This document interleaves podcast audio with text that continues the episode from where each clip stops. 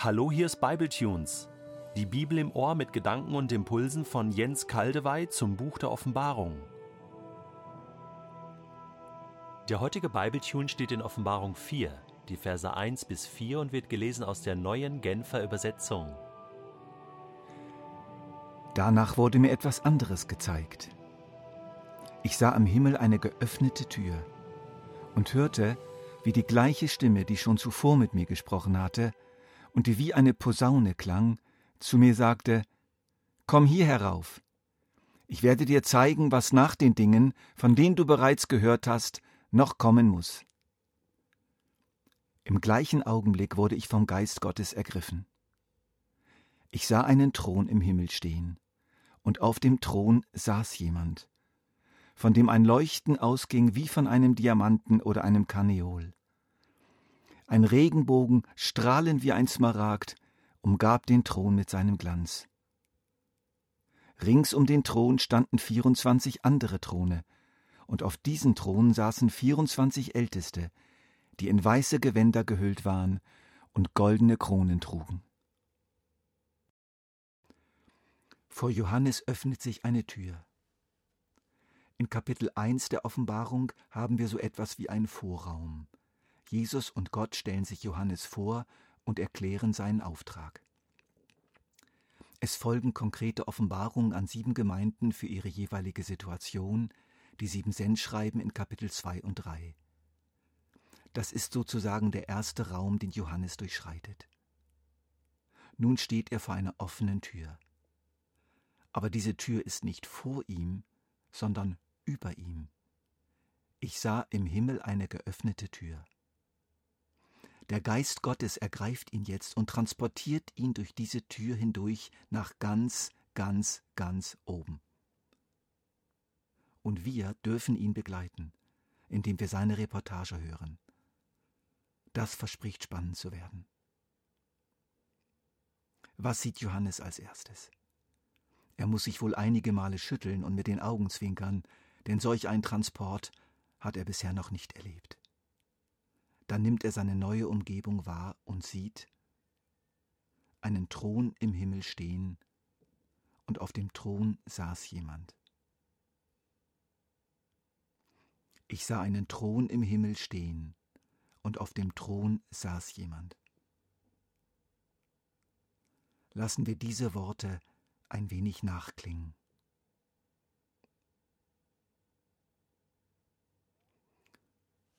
Was für eine Botschaft. Was für eine gute Nachricht. Das tut so gut. Ich sah einen Thron im Himmel stehen, und auf dem Thron saß jemand. Johannes sieht nicht Throne, sondern einen Thron. Ganz oben gibt es nur einen Thron, nicht mehrere. Die Propheten, Verkündiger und Schreiber der Bibel kennen kein Dualismus, also das ewige Miteinander zweier gegensätzlicher Mächte, zum Beispiel Gut und Böse oder Yin und Yang, die miteinander in einer Balance stehen, mal gewinnt der eine, mal der andere, und das geht ewig so weiter. Sie kennen auch keinen Polytheismus, eine Götterwelt mit Konkurrenzkämpfen zwischen den Göttern. Ein Thron. Und Johannes merkt, dass der Thron nicht leer ist. Jemand sitzt darauf der Thron ist nicht verwaist. Seien wir doch ehrlich, manchmal kommt es einem so vor in dieser Welt, als ob der Thron Gottes verwaist wäre, als ob Gott hinuntergestiegen wäre vom Thron und sich irgendwo versteckt hätte, um die Welt dem Chaos zu überlassen. Zu dem, was Johannes hier sieht, passen gut einige Worte aus dem Propheten Jesaja in den Kapiteln 43 und 44. Ich allein bin Gott. Ich, der Herr, außer mir gibt es keinen Retter. Habt keine Angst, ihr Leute von Israel, lasst euch nicht verwirren. Habe ich nicht im Voraus angekündigt, was jetzt geschieht? Ihr habt es gehört, ihr seid meine Zeugen. Gibt es einen Gott außer mir? Gibt es außer mir einen, auf den man sich felsenfest verlassen kann? Ich kenne keinen. Am 9. Dezember 1968, dem Abend vor seinem Tod, legt Karl Barth ohne es das bewusst zu tun, in unglaublicher Weise diesen Abschnitt der Offenbarung aus.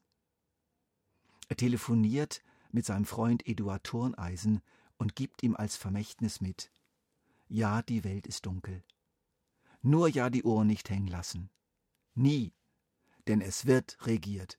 Nicht nur in Moskau oder in Washington oder in Peking, sondern es wird regiert. Und zwar hier auf Erden, aber ganz von oben, vom Himmel her. Gott sitzt im Regimente. Darum fürchte ich mich nicht. Bleiben wir doch zuversichtlich, auch in den dunkelsten Augenblicken. Lassen wir die Hoffnung nicht sinken, die Hoffnung für alle Menschen, für die ganze Völkerwelt. Gott lässt uns nicht fallen, keinen einzigen von uns und uns alle miteinander nicht. Es wird regiert. Boah, das ist stark. Jahrhunderte vorher hatte der Liederdichter Paul Gerhardt in einem, in einem der schönsten Lieder aller Zeiten, Befiehl du deine Wege, es in der siebten Strophe so formuliert. Auf auf gib deinem Schmerze und Sorgen gute Nacht. Lass fahren, was das Herze betrübt und traurig macht. Bist du doch nicht Regente, der alles führen soll. Gott sitzt im Regimente und führet alles wohl. Bist du doch nicht Regente, der alles führen soll. Gott sitzt im Regimente und führet alles wohl. Es wird regiert, von ganz oben, und zwar von einem, und das ist Gott. Also, lehn dich zurück und lass ein Seufzer der Erleichterung los. Lass auch deine Sorgen los. Ja, da unten in deinem Leben mag es chaotisch zugehen, aber ganz oben regiert nur einer, und der wird seine Regierung und seinen Plan durchsetzen. Wart getrost ab. Diese aktive Alleinherrschaft Gottes wird nun in den folgenden Versen in Bildern grandios erklärt und entfaltet.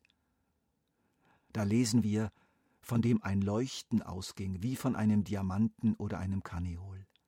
Ein Regenbogen strahlend wie ein Smaragd umgab den Thron mit seinem Glanz.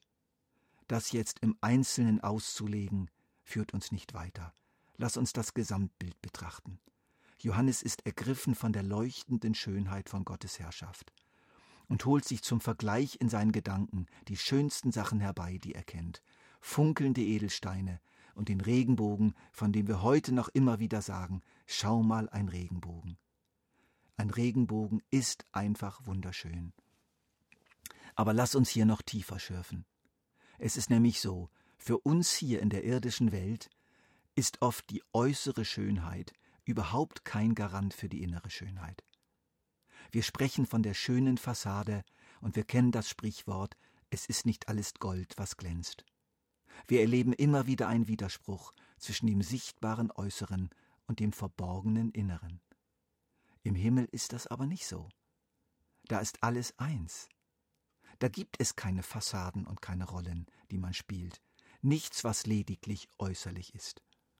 Wenn Johannes also eine solche Pracht und Schönheit vom Thron Gottes ausgehen sieht, soll damit zum Ausdruck gebracht werden, dass Gottes Wesen und Gottes Herrschaft einfach wunderschön sind, einfach sehr, sehr gut.